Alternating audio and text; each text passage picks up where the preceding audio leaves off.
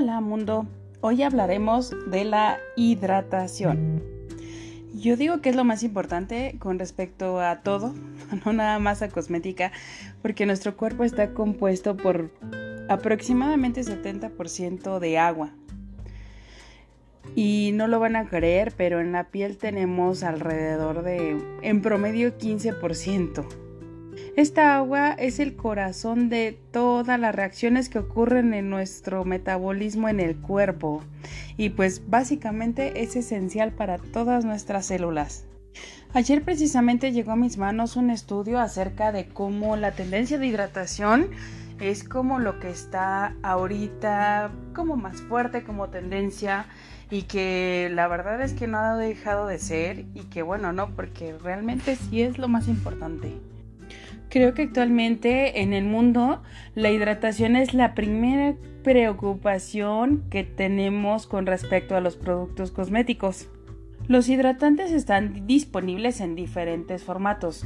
Los podemos encontrar en cremas de día, cremas de noche, en algunos este, mascarillas que son para la noche, lociones corporales, también por ejemplo como apoyo en algunos productos como el maquillaje, filtros solares, eh, no sé, también hasta tu labial favorito podría incluir este, esta propiedad importante. Además es imprescindible la hidratación. A mí me pasó hace muchos años, ya no quiero decir. Eh, andaba yo este, curioseando, o bueno, estaba dentro del área de cosméticos en una tienda departamental en donde tienen productos de lujo. Y pues bueno, tenía yo un este como un pase para un este para que me maquillaran y pues bueno, nunca lo hago, pero en esa ocasión se me ocurrió, dije, bueno, ¿por qué no? Y entonces este la chica que me maquilló me hizo como muchos pasos antes de, de, llegar a la parte del maquillaje. Primero, pues ya sabes, ¿no? La limpieza, luego me exfolió, pero hizo énfasis en darme como un tratamiento de hidratación previo al maquillaje. Y se me quedó muy grabado lo que ella dijo, que dijo, es mucho mejor maquillar una piel hidratada que una piel como tal y como viene. Entonces yo me dejé consentir, me apapachó, me puso el hidratante y de verdad los resultados fueron increíbles. Y bueno, a ti que te preocupa la hidratación y a todos yo creo, que sí es un tema de, este para que nos atañe a todos. La, pues bueno, aquí la idea es poner hidratantes en todo. Si es que vas a hacer tus propios productos o si es que vas a comprar alguno, pues básicamente ya hay muchas categorías que incluyen, no sé, que hacen de todo y que también incluyen hidratación, ¿no? Y ahora sí entremos en materia de lo que es la hidratación, pues la teoría y todo lo que está involucrado. Básicamente la piel se vuelve reseca o pues no hidratada eh, cuando tenemos un desbalance o cuando no tomamos la suficiente agua. O sea, todo esto tiene que ver desde, desde que si también tomamos agua o no. Y el agua no quiere decir que te tengas que tomar 20 litros de agua ni dos, como dicen por ahí, ¿no? Claro, todo esto son guiño, guiño, cosas que hacemos para poder este, colocar nuestros productos, pero bueno, punto y aparte. Eh, el agua que nosotros consumimos a diario eh, está involucrada, por ejemplo, si te tomaste una sopita y en la sopita había agua, en los mismos vegetales que consumes también contienen mucha, mucha agua. Normalmente los vegetales pueden contener más del 90% de agua en algunos casos y pues sí, o sea, en todos lados, de todos lados y de todas las fuentes obtenemos agua, aunque tú no lo creas. Por eso hay veces en los que hay días en los que comes y en los que realmente no tomaste agua en el día y dices, ay, no tomé agua, se me olvidó pues en realidad todo el tiempo estás tomando agua directa o indirectamente.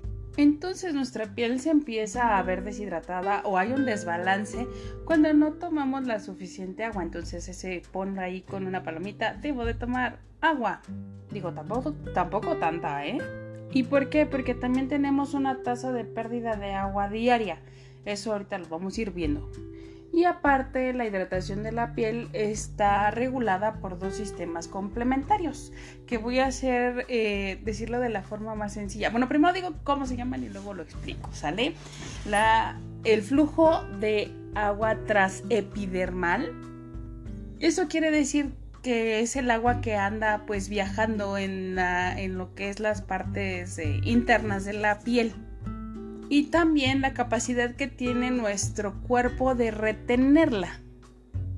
El flujo del agua transepidérmico es un sistema de regulación en el cual el agua pasa de la circulación sanguínea a través de las diferentes capas de la piel, porque tenemos diferentes capas, lo veremos más adelante, se disipa hacia el exterior del organismo. O sea, quiere decir que nuestra agua va de adentro hacia afuera.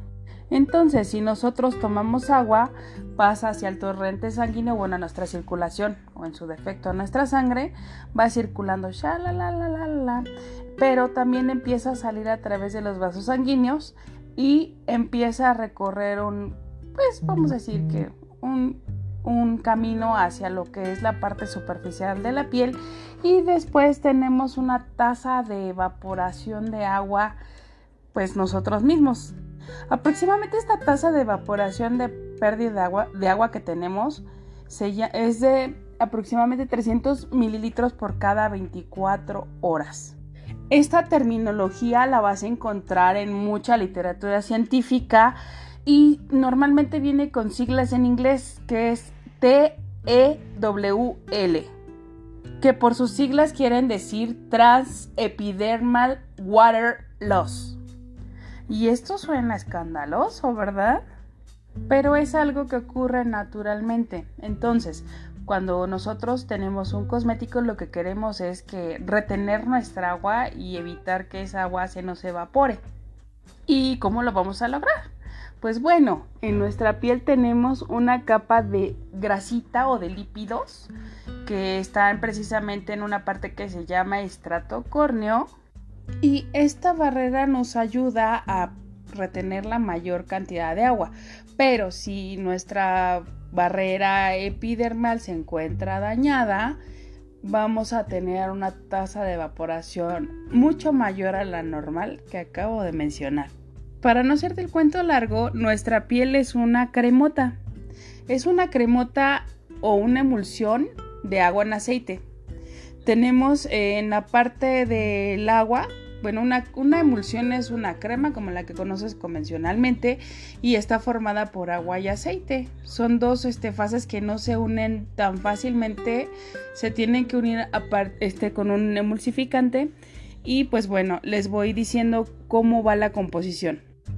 En la parte del agua tenemos pues prácticamente el 99% de esa agua es pues, el sudor que tenemos o el agua transepidermal, en donde tenemos minerales como es el sodio, el cloro, el potasio, el calcio, algunos elementos traza y algunas sustancias orgánicas como son los aminoácidos, la urea, el ácido láctico, entre otros. Y en la parte de los aceites, por así decirlo, que es la más importante y hay que tomarlo mucho en cuenta y subrayarlo para todo lo que es la, la teoría de formulación de productos cosméticos, tenemos, por ejemplo, lo que son los triglicéridos que están en un 57.5%. Tenemos ceras en un 26% aproximadamente. Tenemos escualano en un 12%. Algún tipo de colesterol esterificado en un 3%. Colesterol libre en 1.5%. Entre otros lípidos epidermales. ¿Y por qué es importante tomarlo en cuenta? Porque tenemos una mayor cantidad de fase grasa en nuestra piel, o sea, es una emulsión que tiene más aceite que agua. Entonces, eso es importante. ¿Por qué? Porque esa grasita nos va a ayudar a alejar a todos los gérmenes, a todos los, los microorganismos patógenos, y a los ataques por agresiones externas como pueden ser los ácidos o algún producto que tenga un pH más básico y demás. Además que esto también nos va a ayudar a entender un poco acerca de lo que sí puede penetrar en la piel y lo que no. Pero bueno, esto, esto hago en énfasis porque es muy importante para tener muy bien nuestra barrera lipídica y que no se nos escape el agua. Y también importantísimo para la formulación de productos cosméticos. Bueno, ahora vamos a pasar a la habilidad que tenemos para retener agua. Eh, otra vez en las literaturas científicas lo van a encontrar con las siglas NMF, que quiere decir Natural Moisturizing Factors, o en español como factores naturales de hidratación. Pero normalmente pues casi toda la literatura científica está en inglés, entonces lo van a encontrar de esta forma. Aquí es importante, por ejemplo, cuando vamos a formular una crema, tomar en cuenta que debemos incluir alguno o algunos de estos elementos para poder ayudar a retener la mayor cantidad de agua posible. En este caso ya había mencionado anteriormente que tenemos aminoácidos, sales minerales, ácido láctico, urea, entre algunas otras cosas. Y esta es una, esta, esta habilidad natural de retener el agua en nuestra piel, su composición en en ingredientes, pues si alguno de estos ingredientes falta en nuestra piel, pues evidentemente tendremos un problema para retener esa agua y las consecuencias pues son dramáticas porque tenemos mm, una piel seca que se pues se rompe fácilmente, está áspera, entonces esta parte es la más interesante y la más importante dentro de lo que es la teoría de la hidratación de la piel. Y pues bueno, en resumen, la hidratación depende básicamente de la capacidad de nuestra piel para poder retener agua. Y obviamente y evidentemente tener glicosaminoglicanos, que sus siglas en inglés GAGs, no se asusten. Eh, hay ingredientes muy interesantes que ya conocen y que son muy importantes y que son súper trendy ahorita en el mercado, como el ácido hialurónico, que está dentro de esta categoría. No te asustes, Luego tenemos al, factor de hidratación natural de la piel, que es el NMF, que ya vimos con anterioridad de qué se trata, que está en la fase acuosa y cuáles son sus componentes. Y también la capacidad de regular el flujo de agua. Esto está muy relacionado con los lípidos que tenemos también en la piel y nuestra barrera hidrolipídica. Hidro, agua, lipídica, aceites. Muy sencillo, o sea, no es nada complicado. Y pues, ¿cuál es el hidratante ideal? Pues si el hidratante ideal debe de estar, eh, debe de hidratar lo que es el estrato córneo y reducir la pérdida de agua, que eso es lo más importante. Recuerden, no queremos perder agua. Necesitamos también en nuestro producto que tenga un adecuado, un adecuado emoliente. Este para qué? Para poder ayudar a suavizar y mantener su, este, suave y tersa nuestra piel. O sea, tomen nota. Porque a veces nos... No sé, he escuchado por ahí que hay a quien no le gusta la sensación grasosa y pegajosa. Pero también es importante, o sea, no nada más es, es poner agua encima. Porque si nada más pones agua encima, ¿qué va a pasar? Pues se va a evaporar y después de que se evapore se va a evaporar también tu agua interna. Entonces siempre debe de haber emolientes y sustancias oleosas dentro de los productos. Este hidratante también debe de ayudar a restaurar la barrera lipídica porque nos va a ayudar a hacer como una capa mm, que como si duplicáramos nuestra barrera lipídica y esto nos va a ayudar a detener más cantidad de agua y a permitirle a nuestra piel actuar perfectamente con la cantidad de agua necesaria. También debe de haber algo que nos ayude a absorber agua rápidamente del ambiente y que nos dé una hidratación rápida. Aquí un ingrediente clave y que se utiliza mucho y que lo van a ver mucho en los productos cosméticos pues es la glicerina. Pero hay quien se emociona poniéndose la directa y eso es un grave error aquí lo que pasa es que la glicerina puede llegar a ser, a pesar de que es un maravilloso ingrediente, si lo usas solo y directamente sobre la piel te puede llegar a quemar, te puede llegar a, este, a lastimar la piel y ayudarte a perder más agua de la que ya tienes. Ya tiene un efecto rebote cuando lo utilizas como puro. Si lo pones puro sobre tu piel, lo que va a hacer es captar eh, hidratación del medio ambiente o humedad del medio ambiente la jala por 15 minutos y luego el efecto rebote es que saca agua de tu cuerpo. Entonces sí hay que al menos este, utilizarla en una concentración no sé, 5%. Si quieres utilizarla directa, pues te recomiendo que hagas como una solución en agua y le pongas un 5% de la glicerina. ¿Y cómo lo calculas? Por cada 100 gramos de agua vas a poner 5 gramos de glicerina. También debemos de tomar en cuenta que este hidratante ideal debe de tener un efecto de hidratación a largo plazo, que tenga un efecto duradero hay algunos productos que ya ofrecen y que en el, claim o en el etiquetado del producto dicen que hidrata hasta por 8 horas y hay algunos que dicen que hasta por 24 horas, ¿no? Sí hay algunos hidratantes que ofrecen estas posibilidades, entonces hay ingredientes que son específicamente para lograr esta situación.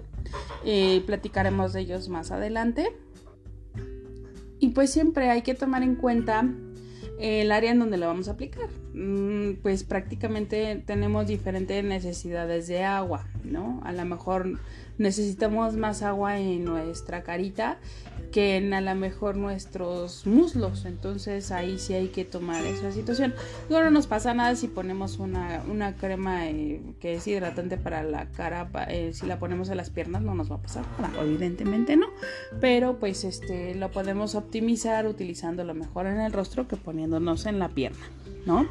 Entonces Aquí también otra situación que hay que tomar en cuenta pues es la humedad del medio ambiente, porque a veces tenemos mucha humedad en el medio ambiente, pero también el secreto es cómo jalarla. Y lo mejor es cómo hacerla permanecer dentro de nuestra piel.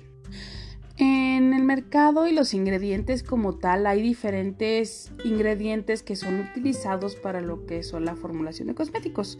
Tenemos unas clasificaciones, por ejemplo, sustancias higroscópicas, que son las que lo higroscópico quiere decir que jala muchísima agua del medio ambiente.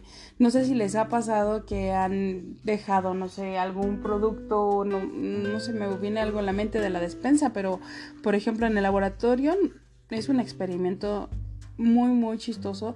Si tú tomas una lenteja de hidróxido de sodio y la pones en una mesa de trabajo, esta, esta lentejita se va a volver agua totalmente. O sea, capta mucha agua del medio ambiente. Entonces, eso es básicamente lo que es la propiedad de ser higroscópico. En el número 2 tenemos que hay componentes que formen un tipo de barrera no sé, a mí me viene a la mente en este caso, por ejemplo, el, ácido hialurónico, que forma una película biológica sobre la piel y esto también nos va a ayudar a retener la mayor cantidad de agua. Entonces ya tenemos check que podemos poner ahí, ¿no? En sustancias higroscópicas me regreso un poquito porque me faltó decirles que ahí, por ejemplo, tenemos a la glicerina. En el número 3 tenemos eh, algunas moléculas que son similares a los lípidos de la piel.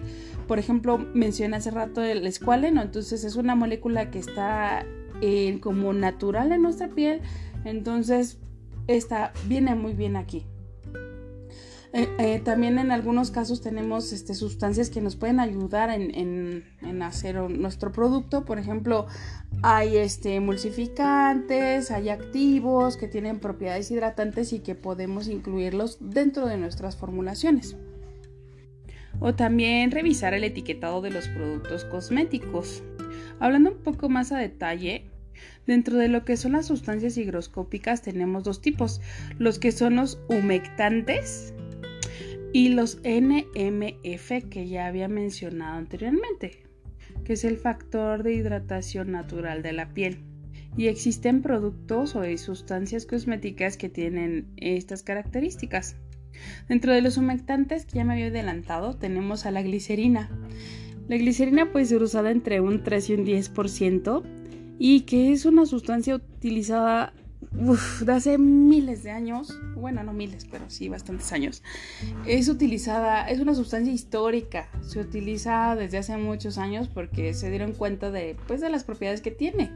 Entonces, anteriormente se utilizaban como aguas, hacían donde solo solubilizaban, por ejemplo, una cucharadita de, de glicerina en, en, este, en una taza de agua y se hacían un, este, un super elixir para hidratar la piel. Entonces, esta es una sustancia muy deseada, positiva para poderla utilizar en productos cosméticos. Mejora también lo que es la extensibilidad en la piel, nos ayuda a, tener una como en esa parte donde queremos que el agua permanezca por mucho tiempo en nuestra piel, la glicerina es un gran, gran aliado. Aquí la idea es este también mm, saber cómo detenerla en la piel.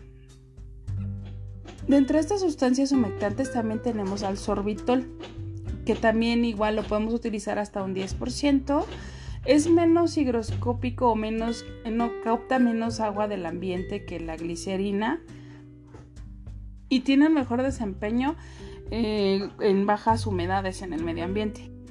Después tenemos a los componentes NMF, que es el, de nuevo, lo voy a repetir mil veces para que se nos quede. es el factor de hidratación natural de la piel y que es maravilloso porque nos ayuda a sostener el agua en nuestra piel aún en bajas humedades en el medio ambiente.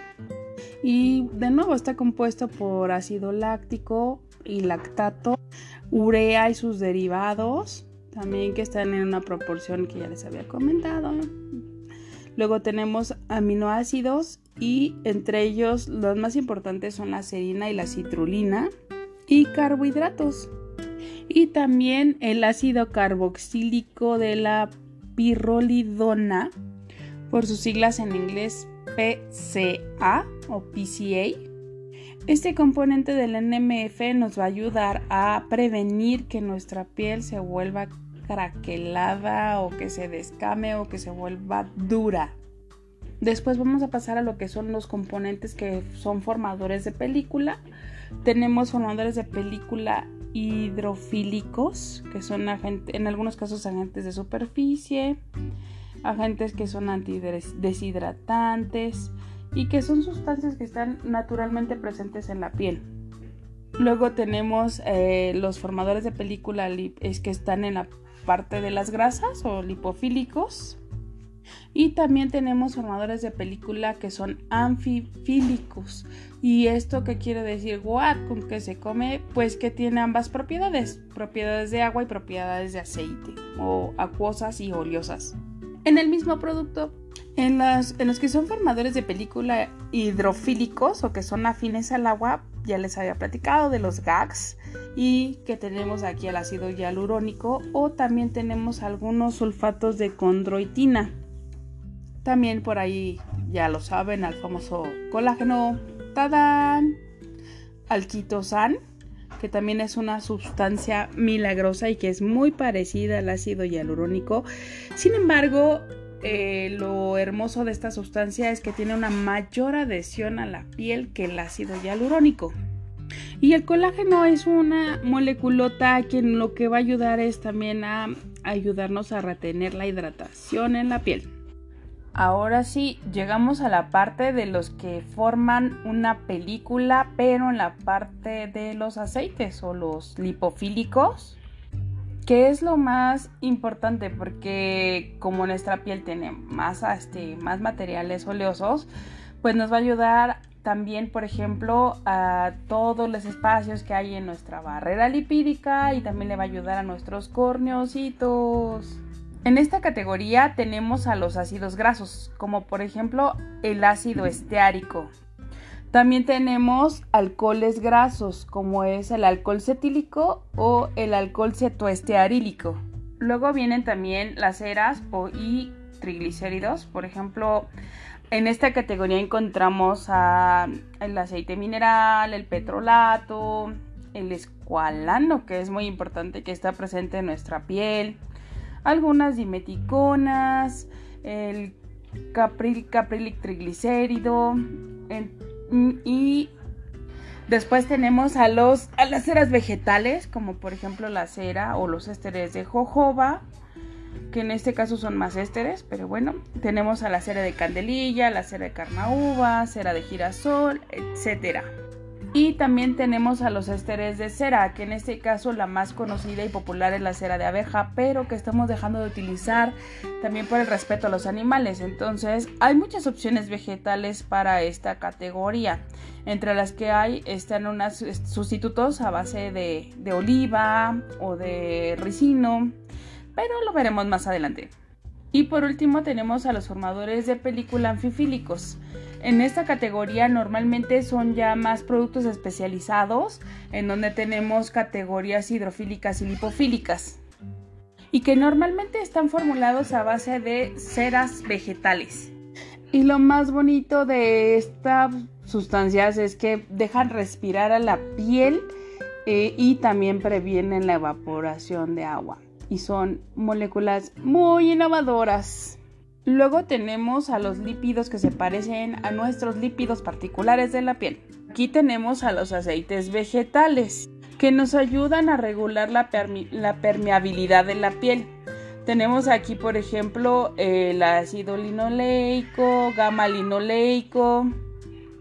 Y los más comunes, pues, que escuchamos por ahí, pues es el aceite de semilla de uva, aceites de cereales, aceite de soya, de sésamo, de macadamia, aceite de argán.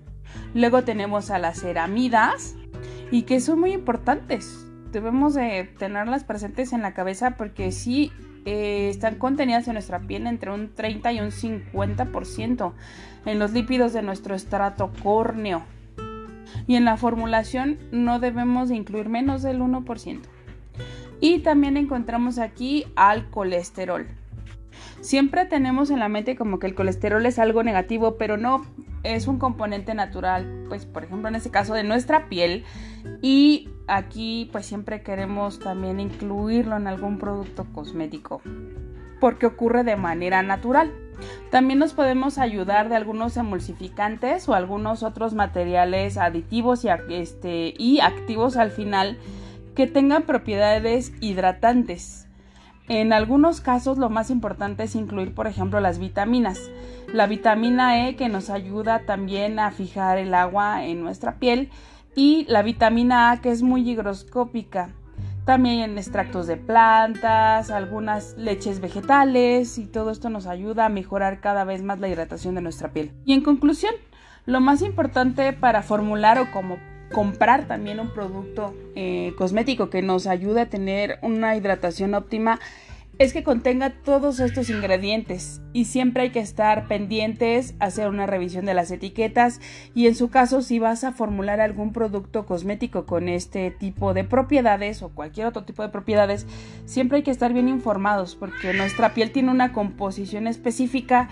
Y si nos basamos en la composición de nuestra piel, pues nuestro producto está garantizado para tener mucho éxito y ser el producto consentido de todos. Y recuerden, menos marketing y más con ciencia. Nos vemos en el siguiente episodio y espero que este les haya gustado porque es como la espina medular de la cosmética y las formulaciones.